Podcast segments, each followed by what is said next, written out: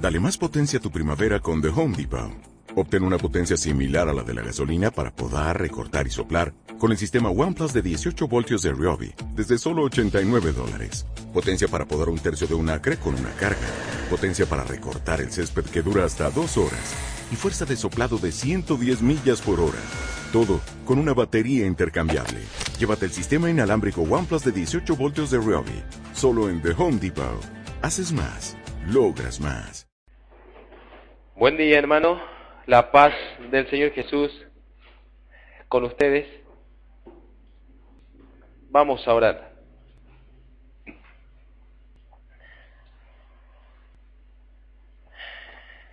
Señor Jesús, Dios mío, Dios nuestro, oh Dios, santo eres tú, que moras en los cielos Oh Señor, que sustentas todas las cosas con el poder de tu palabra. Señor, tu nombre será loado, tu nombre será magnificado. Tú te vas a encargar de que así sea, Señor.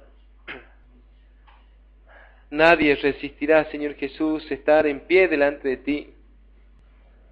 Tú te encargarás de que doblen rodillas a tu nombre cuando tu nombre se proclame, todos caerán delante de ti, Señor.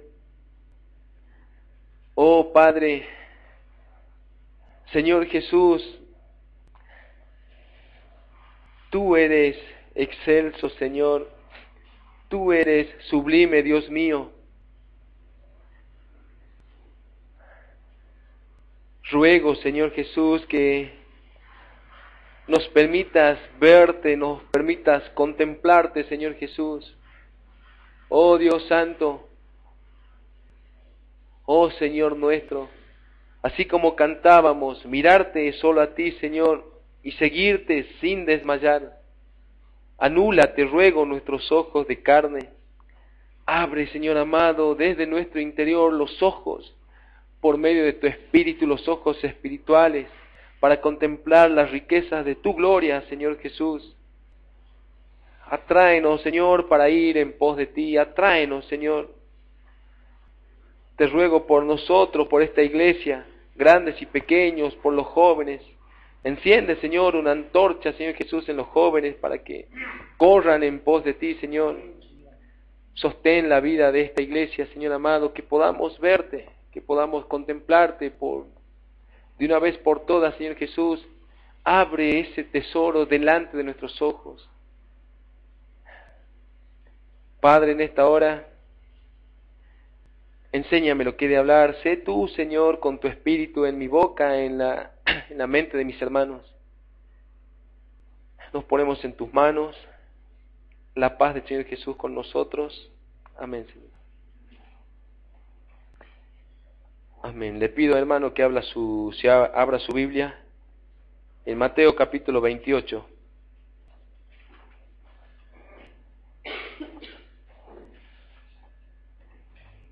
Luego de haber expuesto eh, resumidamente los eventos más trascendentes del ministerio del Señor Jesús eh, de manera cronológica y expositiva durante el desarrollo de la temática Evangelio Bíblico. Hemos llegado al final de la misma y con esta última meditación de la serie abordaremos el último de los relatos reportados en los Evangelios que tiene como subtítulo y a la vez también es el, título de la meditación, la gran comisión, la gran comisión. Luego de haber este, meditado y analizado eh, semánticamente, si vale la expresión, cuál debe ser el título correcto que defina eh, este suceso, concluyo que sí, se trata realmente de una gran comisión o una grande comisión y me refiero con esto al más grande y significativo encargo que pudo haber recibido un hombre aquí en la tierra. Dicho de otro modo, considero que no existe, no existe encargo más extraordinario y colosal que este con el cual el Señor Jesús comisionó a sus discípulos. Atestiguar del mayor, insuperable e irrepetible evento en toda la historia de la humanidad fueron los testigos oficiales de la resurrección de Cristo, atestiguaron esta verdad, firmaron su testimonio con sangre, cambiaron la vida de las personas, cambiaron el curso de la humanidad, cambiaron el mundo. Y hasta la fecha su testimonio sigue causando exactamente el mismo efecto. El Señor Jesús, después que consumó, después que acabó su obra en la cruz y resucitó de entre los muertos, se apareció a sus discípulos. Se les apareció. Ellos lo vieron, ellos lo palparon, ellos lo conocieron durante 40 días. Y dice el libro de los Hechos con pruebas indubitables, si no, no admite duda. Era Él, se manifestó, resucitó de entre los muertos y luego de haberlos instruido en esos 40 días y disipado de toda duda, los comisionó para que predicasen el Evangelio en su nombre a todas las naciones, discipulando y bautizando a todas las personas que habían de creer en el nombre del Señor Jesús para vida eterna. Cabe destacar también que la vida de estos hombres, a partir de haber conocido a Jesús, cambiaron, cambiaron radicalmente, estuvieron junto con Jesús durante todo su ministerio, entregaron más de tres años de su vida para estar junto a Él. Sus vidas cambiaron, estuvieron al lado de Jesús, durmieron con Jesús, comieron con Él, vieron todos sus milagros, oyeron todas sus enseñanzas, recibieron clases públicas, clases privadas de, su doctrina, experimentaron también toda clase de emociones, tristeza, alegría, temor, certeza, terror, valentía. Y finalmente, dice la Escritura, fueron investidos, investidos del poder de Dios, llenos del poder de Dios para predicar y anunciar el Evangelio del Señor Jesús en todos los rincones. Así que vamos a comenzar con Mateo 28 desde el verso 16 al 20 y también separe Marcos 16, 15.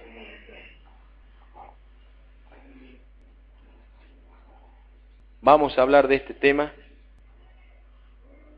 Mateo 28, 16 dice, pero los once discípulos se fueron a Galilea, al monte donde Jesús les había ordenado. Y cuando le vieron, le adoraron, pero algunos dudaban. Y Jesús se acercó y les habló diciendo, Toda potestad me es dada en el cielo y en la tierra. Por tanto, id y haced discípulos a todas las naciones, bautizándolos en el nombre del Padre y del Hijo y del Espíritu Santo, enseñándoles que guarden todas las cosas que os he mandado. Y aquí yo estoy con vosotros todos los días hasta el fin del mundo. Amén. Marcos 16:15 dice, y les dijo, Id por todo el mundo y predicad el Evangelio a toda criatura. El que creyere y fuere bautizado será salvo, mas el que no creyere será condenado. Y estas señales seguirán a los que creen. En mi nombre echarán fuera demonios, hablarán nuevas lenguas, tomarán en las manos serpientes, y si bebieren, y si bebieren cosa mortífera no les hará daño. Sobre los enfermos pondrán sus manos y sanarán. También vaya separando su Biblia Lucas 24, 44. Si quiero comenzar con una primera pregunta que es ¿dónde ocurrió este evento? Y la pregunta, la pregunta surge a partir de que hay algunos que han encontrado un conflicto respecto de la ubicación exacta del lugar donde el Señor Jesús comisionó a sus discípulos. Y surge a partir de comparar justamente eh, el relato del Evangelio de Mateo con el relato del Evangelio de Lucas, ya que Mateo, con eh, el relato de Mateo se ubica en Galilea, mientras que el relato de Lucas se ubica en Jerusalén. Así que vamos a leer también Lucas y, luego mantenga separado la, cita de Lucas, esa va a ser la, la cita principal de esta meditación. Lucas 24, 44 dice, y les dijo, estas son las palabras que os hablé estando aún con vosotros, que era necesario que se cumpliese todo lo que está escrito de mí en la ley de Moisés, en los profetas y en los salmos. Entonces les abrió el entendimiento para que comprendiesen las escrituras. Y les dijo, así está escrito, y así fue necesario que el, Cristo padeciese y resucitase de los muertos al tercer día y que se predicase en su nombre el arrepentimiento y el perdón de pecados en todas las naciones, comenzando desde Jerusalén. Y vosotros sois testigos de estas cosas. He aquí yo enviaré la promesa de mi Padre sobre vosotros, pero quedaos vosotros en la ciudad de Jerusalén hasta que seáis investidos de poder desde lo alto. De hecho, si continúa hasta el final en Lucas, la ubicación de ellos es, están en Jerusalén aún. Pero yo la verdad no encuentro conflicto alguno entre estos dos pasajes, ya que cada uno de los escritores está haciendo alusión a días diferentes.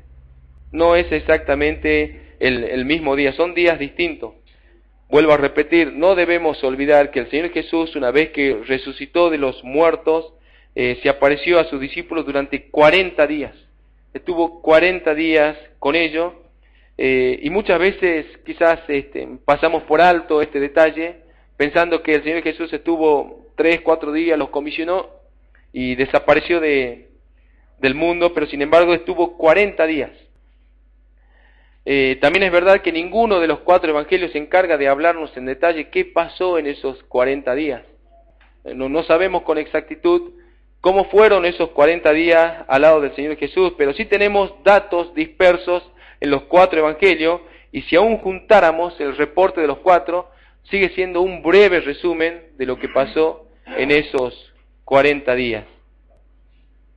No obstante, eh, como he dicho, los pocos datos nos permiten concluir ¿sí? que el Señor Jesús debe haber recomendado esta comisión a sus discípulos en más de una ocasión. Si Me atrevo a pensar que les hizo este encargo en reiteradas ocasiones.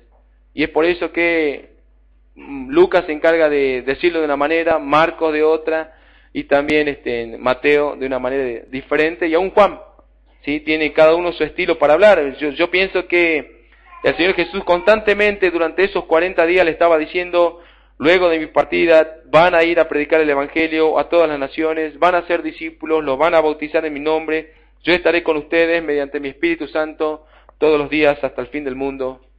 Amén.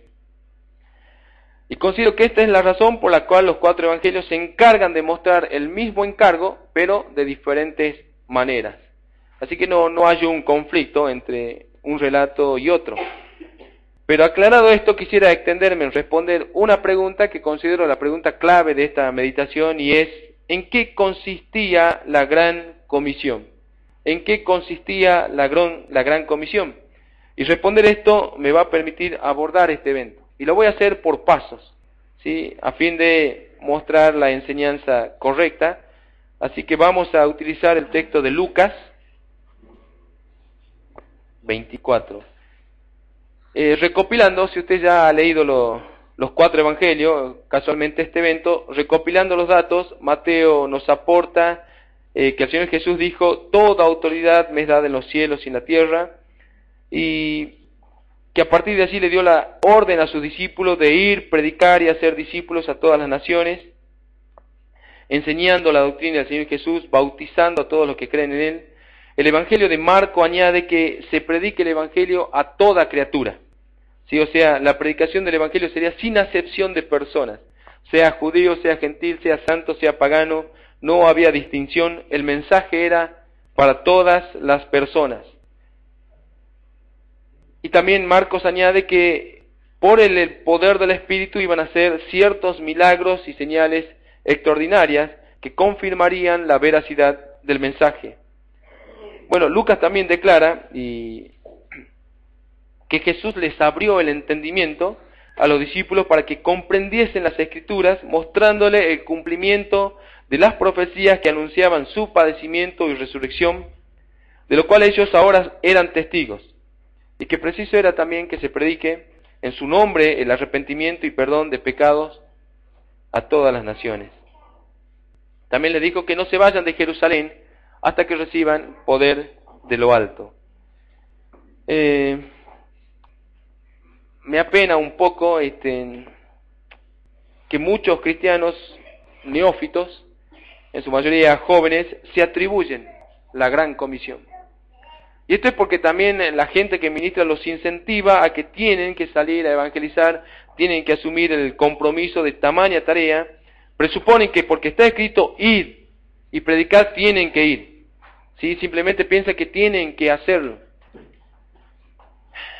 Muchos consideran equivocadamente que salir a predicar o salir a evangelizar se trata de salir a contar la historia de la muerte del Señor Jesús como un evento histórico, sin entender las causas de ese evento, sin entender lo que implica eh, esa, esa muerte expiatoria del Señor Jesús, sin entender las razones de tal suceso, ignoran el valor, la responsabilidad que implica hablar del nombre del Señor Jesucristo.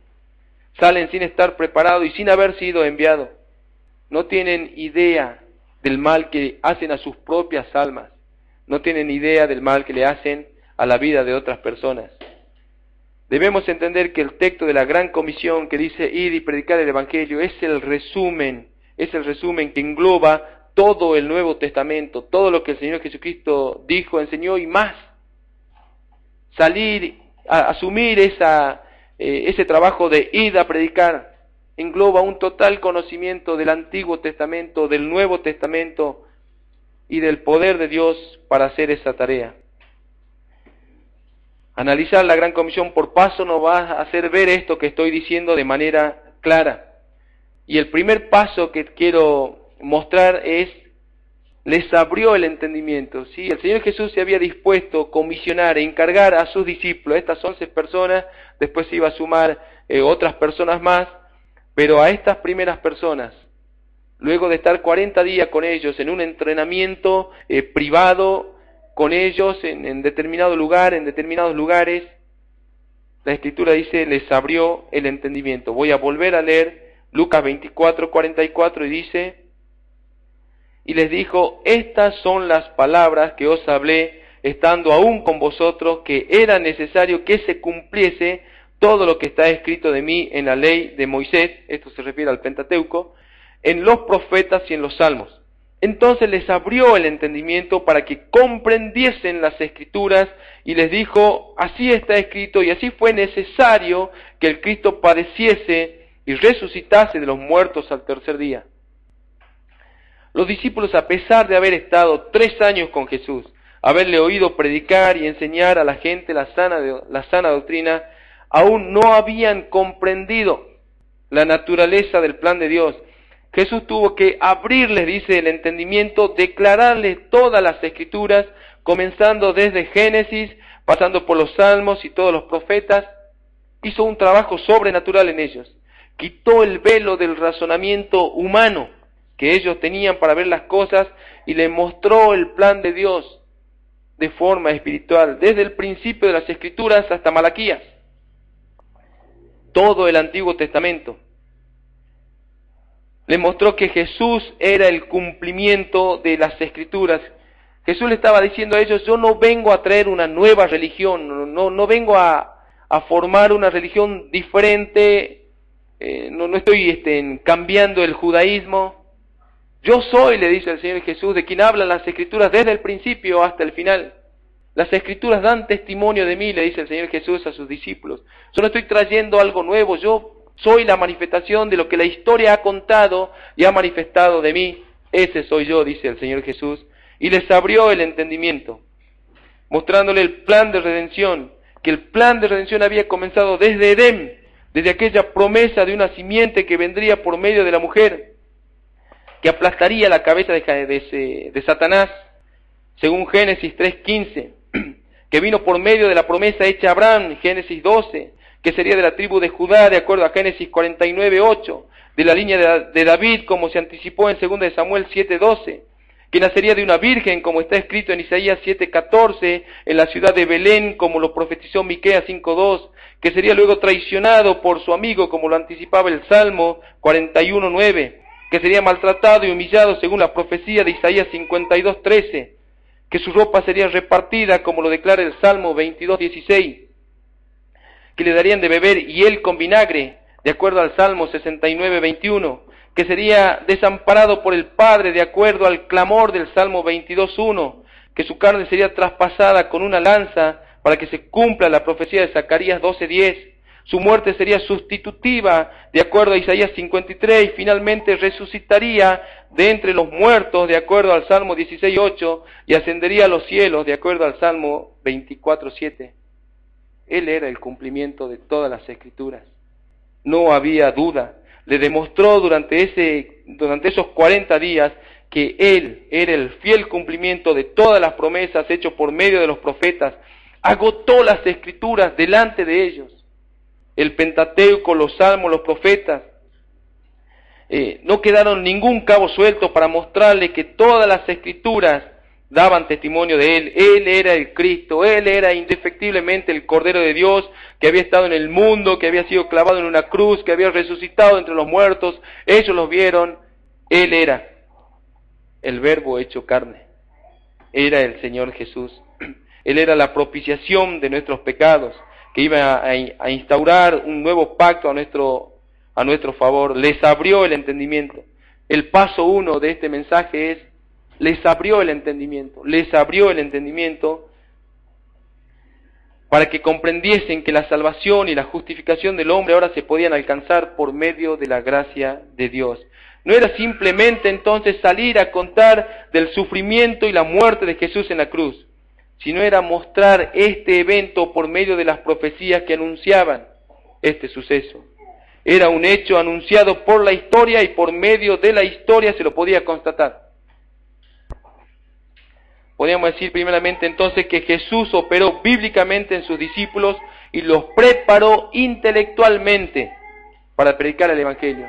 Así que el primer paso que tenemos es Jesús les abrió el entendimiento. Esta es la razón por la cual luego Pedro al predicar tenía facilidad bien de citar salmos, de citar profetas. No fue algo mágico.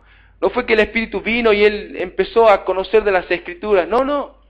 Fue una preparación anticipada. Estuvo Jesús con ellos 40 días, les abrió el entendimiento, les mostró todas y cada una de las profecías. A partir de ese momento Pedro tenía la facilidad de cuando abría su boca y predicaba, entendía los salmos, entendía los profetas, entendía la ley. Y por medio de ello declaraba esta verdad. Fue preparado bíblicamente para predicar el Evangelio. Fueron 40 días de clases privadas una completa, si podía, si vale el término, una completa hermenéutica de las escrituras. Paso 2. Fueron testigos oficiales o fueron designados testigos oficiales. Lucas 24, 46 dice, y les dijo, así está escrito, y así fue necesario que el Cristo padeciese y resucitase de los muertos al tercer día, y que, se predicase en su nombre el arrepentimiento y el perdón de pecados en todas las naciones, comenzando desde Jerusalén, y vosotros sois testigos de estas cosas. Una cosa es, bien, una cosa es que estos hombres, los apóstoles, hayan sido testigos oculares, como lo fueron también miles de personas en ese tiempo, de los diferentes milagros y señales extraordinarias que el Señor Jesucristo hizo como caminar sobre las aguas, como alimentar a cinco mil personas, como sanar enfermos y tantas otras maravillas. Eso es una cosa, eso es ser testigo, bien, de las maravillas y de las señales que hizo el Señor Jesús. Pero otra cosa muy diferente es que ellos hayan sido testigos de cómo las profecías, la ley y los salmos se cumplieron en él. Ellos no eran testigos de que el Señor Jesús sanó a enfermos y esas cosas. Ese no fue el encargo del Señor Jesús. Le dijo, ustedes son testigos y ustedes han visto cómo todas las profecías, cómo todas las escrituras tuvieron cumplimiento en mí. Que me clamaron en un madero porque así estaba profetizado, así estaba anunciado, que me dieron a beber hiel con vinagre porque así estaba anunciado, que yo vendría de una virgen y ellos decían, nosotros somos testigos de esa verdad, somos testigos de que en este hombre se cumplieron las profecías, que anunciaban que nacería de una virgen, nosotros hemos conocido a esa mujer que anunciaban que sería maltratado y su ropa repartida, nosotros hemos visto que eso se cumplió. Y por sobre todas las cosas, que resucitaría entre los muertos y nosotros somos testigos de que Él resucitó de los muertos. No era el ser testigo de un hombre poderoso que hizo señales, sino de que Él era el Cristo. Ellos debían atestiguar de que Jesús era el Cristo, no por un convencimiento interno, sino porque habían visto el cumplimiento de las profecías en él. De hecho, su predicación, si leemos Hechos 10:37, así dice, vosotros sabéis, está hablando Pedro, le está predicando a Cornelio, vosotros sabéis lo que se divulgó por toda Judea, comenzando desde Galilea, después del bautismo que predicó Juan, cómo Dios ungió con el Espíritu Santo y con poder a Jesús de Nazaret, y cómo éste anduvo haciendo bienes y sanando a todos los oprimidos por el diablo, porque Dios estaba con él. Y nosotros somos testigos de todas las cosas que Jesús hizo en la tierra de Judea y en Jerusalén, a quien mataron colgándole en un madero. A este levantó Dios al tercer día e hizo que se manifestase no a todo el pueblo, sino a los testigos que Dios había ordenado de antemano. A nosotros, dice Pedro, que comimos y bebimos con él después que resucitó de los muertos. Y nos mandó que predicásemos al pueblo y testificásemos que él es el que Dios ha puesto por juez de vivos y muertos. De él dan testimonio los profetas, todos los profetas, todos los que en él creyeren recibirán perdón de pecados. Pero también en 1 Pedro 5.1 dice, ruego a los ancianos que están entre vosotros, yo anciano también con ellos y testigos de los padecimientos de Cristo,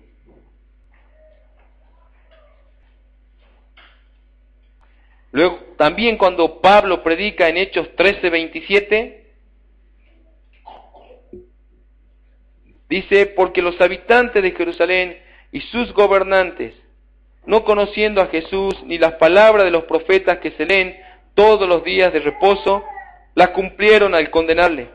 Y sin hallar en él causa digna de muerte, pidieron a Pilato que se le matase. Y habiendo cumplido todas las cosas que de él estaban escritas, quitándolo del madero, lo pusieron en un sepulcro. Mas Dios le levantó de los muertos, y él se apareció durante muchos días a todos los que habían subido juntamente con él de Galilea a Jerusalén, los cuales ahora son sus testigos ante el pueblo. Y de hecho hay más citas, como Hechos 2.32, Hechos 3.14, que expresan exactamente lo mismo, demostrando que la predicación del Evangelio estaba centrada en mostrar a Jesús como el Cristo por medio del cumplimiento de las profecías. Entonces, sí, resumiendo la idea, los apóstoles no fueron enviados a contar la vida de un hombre que apareció en la tierra con poderes milagrosos y muchas señales y maravillas y que ayudó a los pobres. Ellos debían atestiguar que ese hombre llamado Jesús de Nazaret que en ese hombre se cumplieron todas las profecías y que ellos fueron testigos de eso, que ellos fueron testigos de esa verdad y ahora lo proclamaban a todas las naciones. Ellos habían visto a Jesús resucitado, ahora conocían una verdad que el mundo no conocía. Ellos habían visto a Jesús resucitado y ahora ellos conocían una verdad que el mundo no conocía, eran portadores de un testimonio que estaba impreso en ellos hasta la muerte. Ellos lo habían visto y nadie iba a poder negar eso. Nadie. Ellos lo vieron. Y aunque ellos murieron, el testimonio siguió vivo hasta el fin de la humanidad. Rindieron sus vidas atestiguando con valor denodadamente esta verdad delante de gente poderosa, delante de autoridades, delante de pobres, delante de soldados, delante de ricos y de pobres, expusieron denodadamente de que Jesús de Nazaret es el Cristo y que solo en su nombre hay perdón de pecados. Ahora, paso 3. Recibieron poder de lo alto. Lucas 24, 48 dice, y vosotros sois testigos de estas cosas. Y aquí yo enviaré la promesa de mi Padre sobre vosotros, pero quedaos vosotros en la ciudad de Jerusalén hasta que seáis investidos de poder de lo alto. Ahora quiero que razone conmigo en este asunto, de lo que implica la gran comisión. No solo que Jesús les abrió el entendimiento, les abrió el entendimiento para que comprendiesen todas las escrituras, desde Génesis hasta Malaquías, bien, pasando por los profetas, los salmos, todo el Pentateuco, no solo les abrió el entendimiento, sino que también fueron testigos oculares de su resurrección, fueron los testigos de que todos los eventos históricos se cumplieron en Jesús. Ahora, ellos entienden perfectamente ahora las escrituras.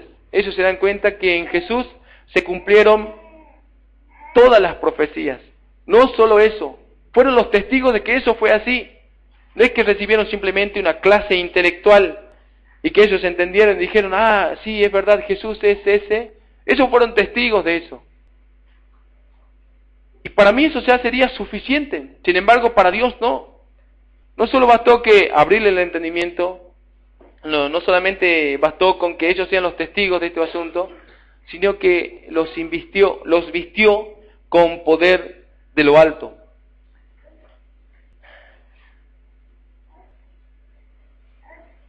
Los llenó del Espíritu Santo para poder ejercer esta tarea,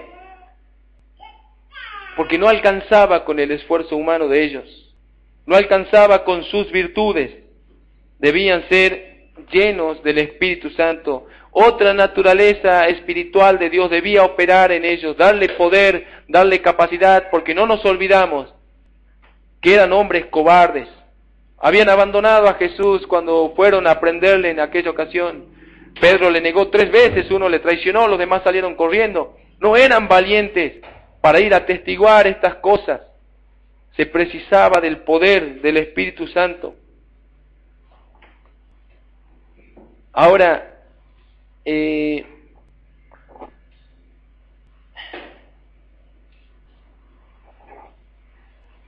hay que ser muy temerario para salir a hablar de su nombre sin haber sido instruido por Dios, sin haber sido apartado por Dios, sin haber recibido el poder de Dios para hacerlo.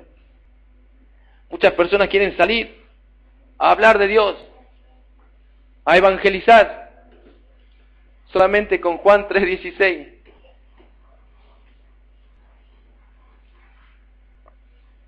Los apóstoles recibieron poder de lo alto.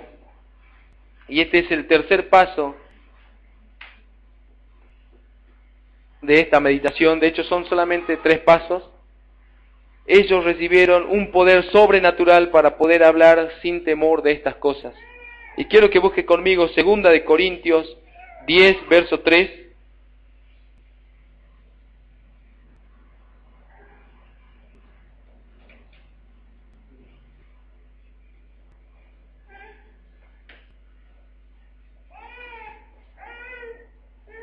Según de Corintios 10.3, Pablo está escribiendo y dice, pues aunque andamos en la carne, no militamos según la carne, porque las armas de nuestra milicia no son carnales, sino poderosas en Dios para la destrucción de fortalezas derribando argumentos y toda altivez que se levanta contra el conocimiento de Dios y llevando cautivo todo pensamiento a la obediencia a Cristo.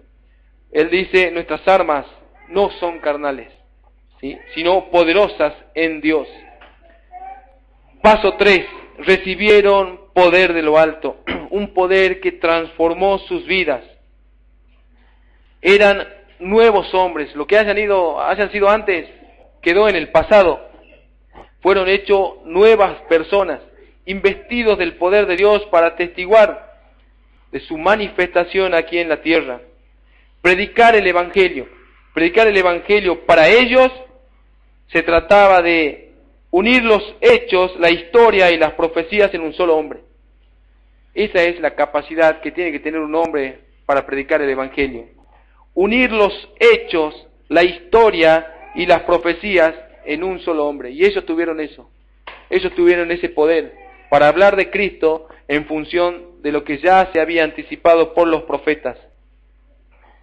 No era un mero conocimiento teológico de las Escrituras, estaban llenos del Espíritu Santo, estaban llenos del poder de Dios. Cuando abrían sus bocas, cuando abrían sus bocas, su palabra era una espada, atravesaba los corazones, llegaban a las personas. Su mensaje no buscaba generar un impacto social, no buscaban eh, terminar con la pobreza, no era para traer, traer paz mundial, no era para sanar a los enfermos, no era para acabar con el crimen, la corrupción, era para perdón de pecados. Por medio de un hombre que venció la muerte, resucitó entre los muertos y quitó el pecado del mundo por medio de su obra expiatoria. Jesús el Cristo de Dios. Y ellos mismos dicen, no hay otro nombre bajo el cielo dado a los hombres en quien podamos ser salvos. En Hechos 1.8 dice, pero recibiréis poder cuando haya venido sobre vosotros el Espíritu Santo y me seréis testigos en Jerusalén, en toda Judea, en Samaria y hasta lo último de la tierra.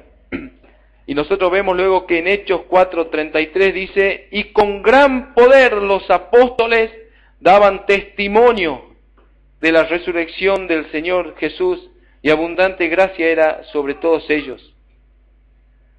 Pablo escribe en Romanos 1.16, porque no me avergüenzo del Evangelio, porque es poder de Dios para salvación a todo aquel que cree, al judío primeramente y también al griego. Después hay más citas, por supuesto, como 1 Corintios 2 del 1 al 5, que también hablan exactamente de lo mismo.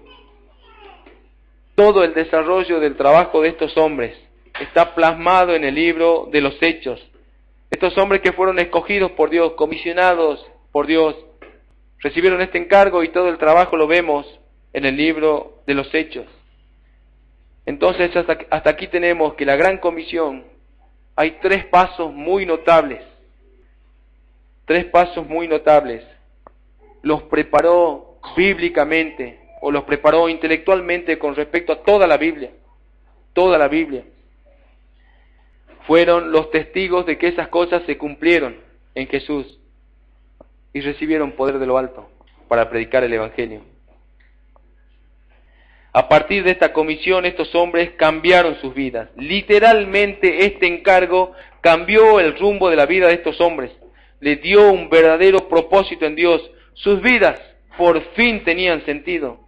No solo predicaban con palabras, sus propias vidas eran el testimonio de la cruz llevaban insertado el testimonio de Dios en ellos. Fueron sellados con este encargo, no podían callar. De hecho, así lo dice Hechos 4:20, dice, no, no podemos dejar de decir las cosas que hemos visto y oído, no podemos. Está en nosotros, lo hemos visto, somos apartados y sellados para esta labor. Ahora, para ir concluyendo y cerrando el mensaje, ¿es la gran comisión una tarea para todos los cristianos? ¿Sigue vigente esta comisión para la iglesia de hoy?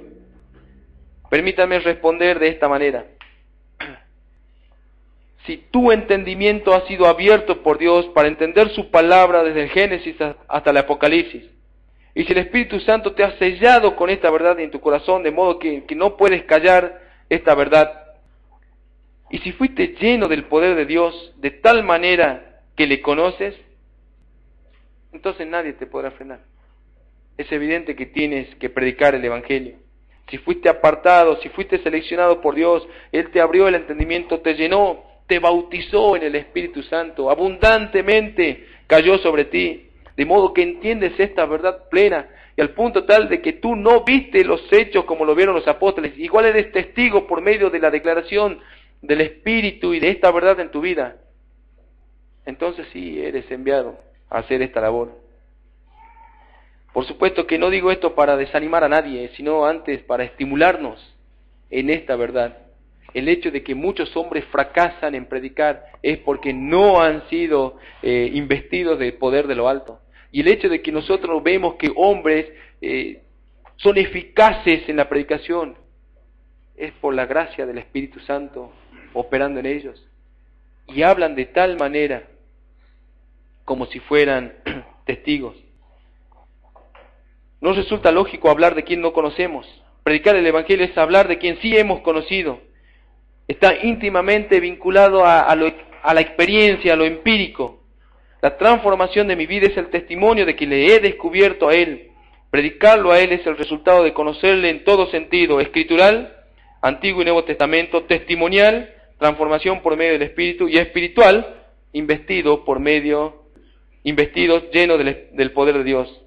No se trata solo simplemente de contar la obra de la cruz. Permítame cerrar con esto, una reflexión que encuentro muy acertada para este tema. Un anciano solía contar una historia que dejó una muy buena y atinada observación para este tema. En una ocasión, en Inglaterra, durante el tiempo de que ellos llaman los avivamientos, en el tiempo realmente que surgió y, tuvo su auge el Evangelio allí en Inglaterra, año 1800, no sé, en, ese, en ese siglo, en el año 1800 y algo, dice que dos predicadores fueron invitados a una iglesia para dar la palabra. Los dos eran muy buenos predicadores, se los consideraba los mejores de la época. No había hombres, dice, como ellos, con la capacidad de predicar el Evangelio, de predicar la palabra de Dios. Sin embargo, la, la, acotación que hizo un reportero de una editorial cristiana concluyó de esta manera. Dice que él escribió, las dos predicaciones fueron excelentes, claras y contundentes. Pero uno de ellos predicó como si fuese un abogado y el otro predicó como si fuese un testigo. Y para mí me pareció muy atinada la observación. Tú puedes tener un conocimiento intelectual y comportarte como un abogado cuando está declarando un suceso. Él jamás lo vio, él jamás estuvo presente. Y él puede hablar de los, de los hechos y cómo los hechos eh, afectaron, en fin, a, a su cliente y un montón de cosas más. Pero un testigo tiene la capacidad de vertir la verdad a partir de que él mismo la ha visto, la ha conocido. Escudriñad las escrituras, Juan 5:39, porque a vosotros os parece que en ellas tenéis la vida eterna, y ellas son las que dan testimonio de mí, dice el Señor Jesús. Y por último, un encargo también que le hace Pablo a Timoteo, que yo considero que está vigente para los ministros, para la iglesia. Según de Timoteo 4.1, te encarezco delante de Dios y del Señor Jesucristo, que juzgará a los vivos y a los muertos en su manifestación y en su reino. Que prediques la palabra, que instes a tiempo y fuera de tiempo, redarguye, reprende, exhorta con toda paciencia y doctrina. Y yo le aumentaría allí, no por aumentarle cosas a las escrituras, sino para que tenga una mejor comprensión, sean llenos del Espíritu Santo. Y que el Señor se magnifique en nuestras vidas. La paz del Señor, hermanos.